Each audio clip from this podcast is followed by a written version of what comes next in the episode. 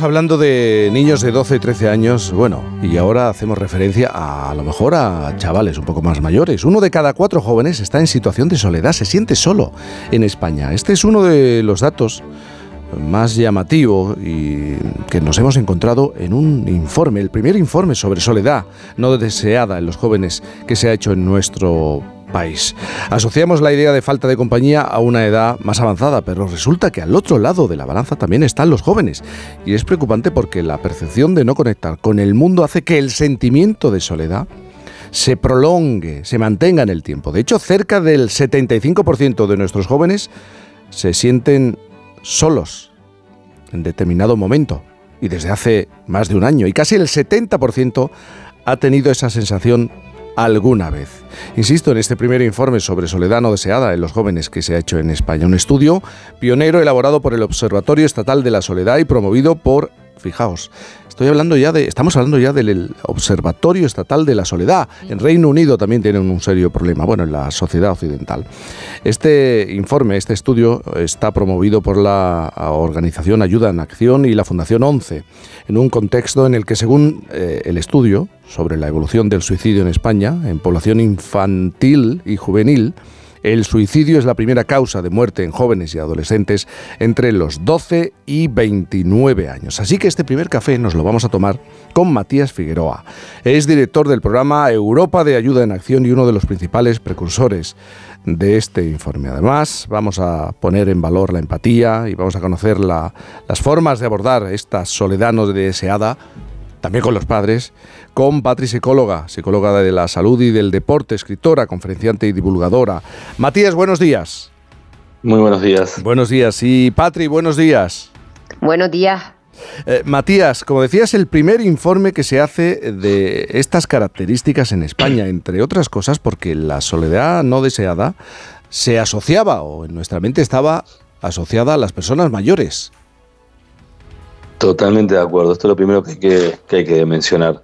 Eh, se asociaba a personas mayores y ahora nos estamos dando cuenta que el índice o la tasa de soledad no deseada en jóvenes es altísima, un 25,5% que sienta soledad no deseada y un 45,7% que lo sienta hace más de tres años, ¿no? Por lo cual tenemos ahí un problema que incluso de cronificación, ¿no? Puede tener enormes consecuencias, evidentemente, y determina mucho el futuro de las y los jóvenes. Por lo cual es un informe que refleja un sentido de urgencia sobre una pandemia que es pero cuando nuestros jóvenes de entre 16 y 24 años hablan de soledad no deseada, ¿a qué se están refiriendo o a qué nos referimos nosotros?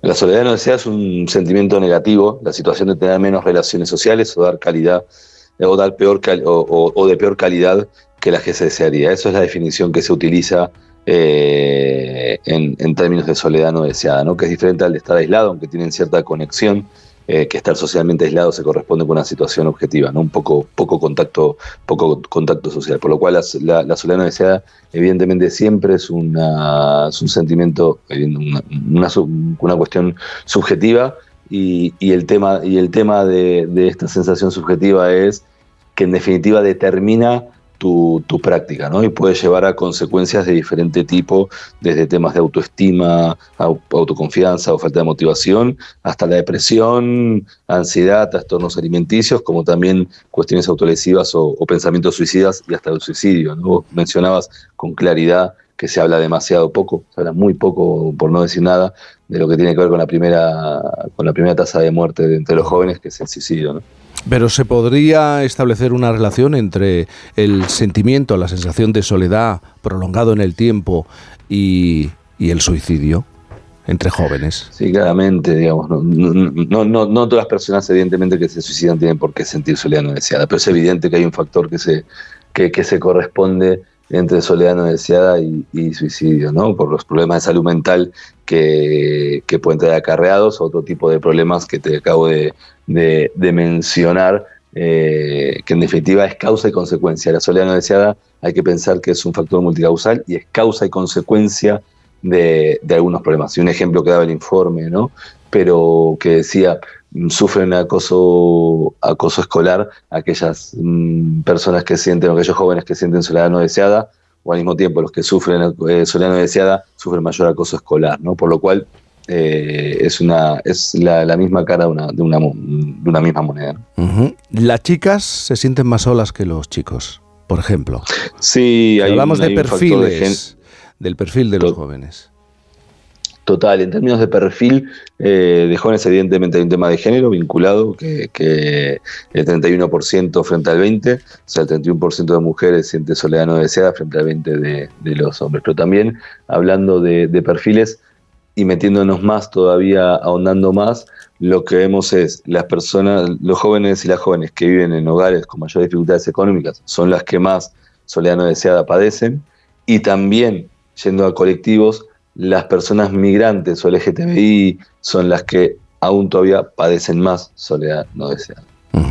Antes de hablar con nuestra psicóloga, mm, para entender mejor uh, a qué se enfrentan nuestros jóvenes, tenemos el testimonio de Paula, de 27 años, que a pesar de tener amigos, siente, siente un vacío en las relaciones. Eh, esto es lo que nos ha contado. En mi caso, el sentimiento de soledad creo que parte más de no tener unas relaciones estrechas ¿no? o, de confianza. Siento que vivimos en, en un mundo hiperconectado y que conoces a mucha gente a través de redes sociales o ves la vida de mucha gente, pero en realidad no los temas de conversación creo que no llegan a trascender más allá del qué tal y un simple bien, tal. Y bueno, la verdad es que yo tengo problemas de ansiedad desde hace ya varios años. Creo que me afecta especialmente el no sentirme segura o cómoda con mis círculos más cercanos porque al final no puedes compartir o sientes que no van a entender lo que te está pasando, ¿no? Cuando dices, joder, es que me siento sola, te miran como, pero ¿cómo te vas a sentir sola si estás aquí con 30 personas? Patri, esto es cada vez más eh, frecuente, nos pasa a los mayores, ¿no? La sensación de movernos en la superficie, en lo superficial, en la parte alta y no poder o no querer o no tener oportunidad de profundizar. Y, los jóvenes, no sé si tiene que ver además con la tecnología, con las redes sociales, en los jóvenes se percibe una mayor sensación de este tipo.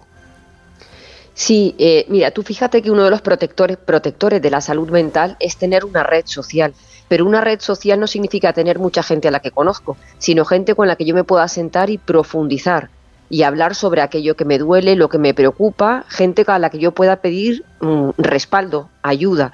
Y eso hoy cada vez hay menos, porque la gente, como comentaba Ángela, está hiperconectada, pero no llega a profundizar. Si tú no te sientes respaldado cuando estás mal, entonces es cuando te sientes solo. Y ahí hay una conexión directa con tu nivel de ansiedad, tu nivel de depresión que puede llevar a aislarte y sentir que, bueno, pues que, la vida no tiene sentido, porque hablar todo el día de cosas frívolas que aparecen en las redes sociales no nos lleva a tener relaciones estrechas de amistad y de, y de ayuda.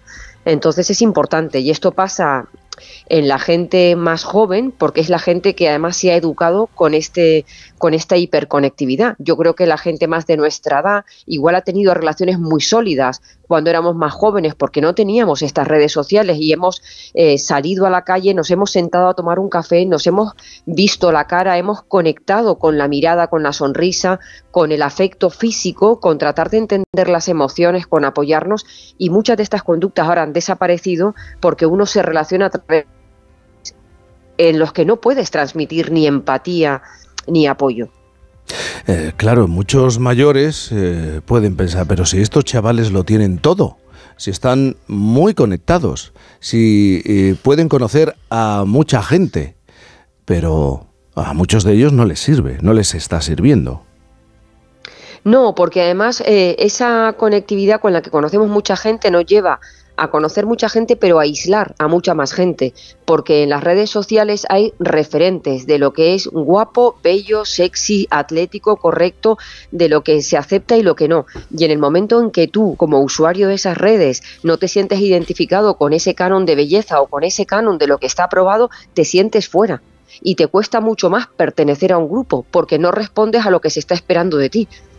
Cumplir con las expectativas de lo que te exige un grupo pequeño en el colegio difícil, pero cumplir con las expectativas de millones de personas eh, que hacen que tú te aísles y que además hay mucha crueldad en la, en la juventud, porque enseguida aislamos a la persona que no hace, que no dice, que no piensa, como el rebaño de borregos.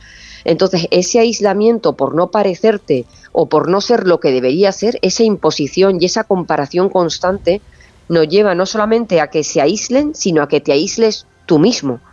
Y, eso es, durísimo, es durísimo estar a la altura de lo que se les está pidiendo a esta gente joven. Eh, Nosotros nos educamos cuando éramos pequeños con la comparación de tu primo. No estudias igual que tu primo, no recoges el cuarto como tu hermano.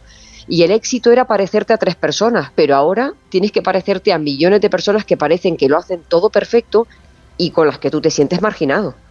¿Y esto te lo encuentras eh, con cierta frecuencia en tu consulta? Eh, bueno, esto te lo encuentras, por supuesto. Yo más que en la consulta es lo que mido a través de las redes sociales. Ahí me llegan cientos de mensajes diarios de padres y madres con un sufrimiento brutal por ver a sus hijos sufrir. Es que mi hijo no quiere salir de la habitación, es que mi hijo no quiere quedar con los amigos, es que se siente que no que no es que, no, es igual que los demás, que no encaja exactamente. Y, esto hay mm, familias angustiadísimas buscando soluciones. Tenemos que educar en los colegios. Eh, igual que educamos matemáticas y nos formamos en lengua, tenemos que educar en inteligencia emocional en trabajar la empatía, el respeto, en saber incluir a las personas dentro del grupo, en, en, atrevernos a ser valientes, porque hay que ser muy valiente para incluir en tu grupo a gente que otras personas está marginando. Y hay que trabajar lo, lo más importante de la vida, que son los valores. Porque una sociedad sin valores y unas personas sin valores es una sociedad que se va a la destrucción. Y ahora tenemos que finalizar y avanzar, pero ¿qué querías decir? Es que somos animales tribales, eh, no solamente en aspectos cognitivos o, emotivos, somos también animales de piel, animales sensoriales para el desarrollo de nuestras autopercepciones, de nuestro cerebro. Bueno, necesitamos formar parte de un grupo, sentirnos parte de un grupo, ¿no? Pero para el propio desarrollo del cerebro, no solamente desde el punto de vista emocional, sino también fisiológico, biológico. Uno de cada cuatro jóvenes tiene esa sensación, esa, vive esa situación, ese sentimiento de soledad en nuestro país. Matías Figueroa, director del programa Europa de Ayuda en Acción y uno de los principales principales precursores de este informe, el primero que se hace en España, y Patri, psicóloga, psicóloga de salud y del deporte, escritora y conferenciante. Gracias por estar esta mañana con nosotros. A ustedes. Muchas gracias, un abrazo. Muchísimas gracias y buenos días. Una mínima pausa y enseguida la reflexión con nuestro sospechoso de domingo.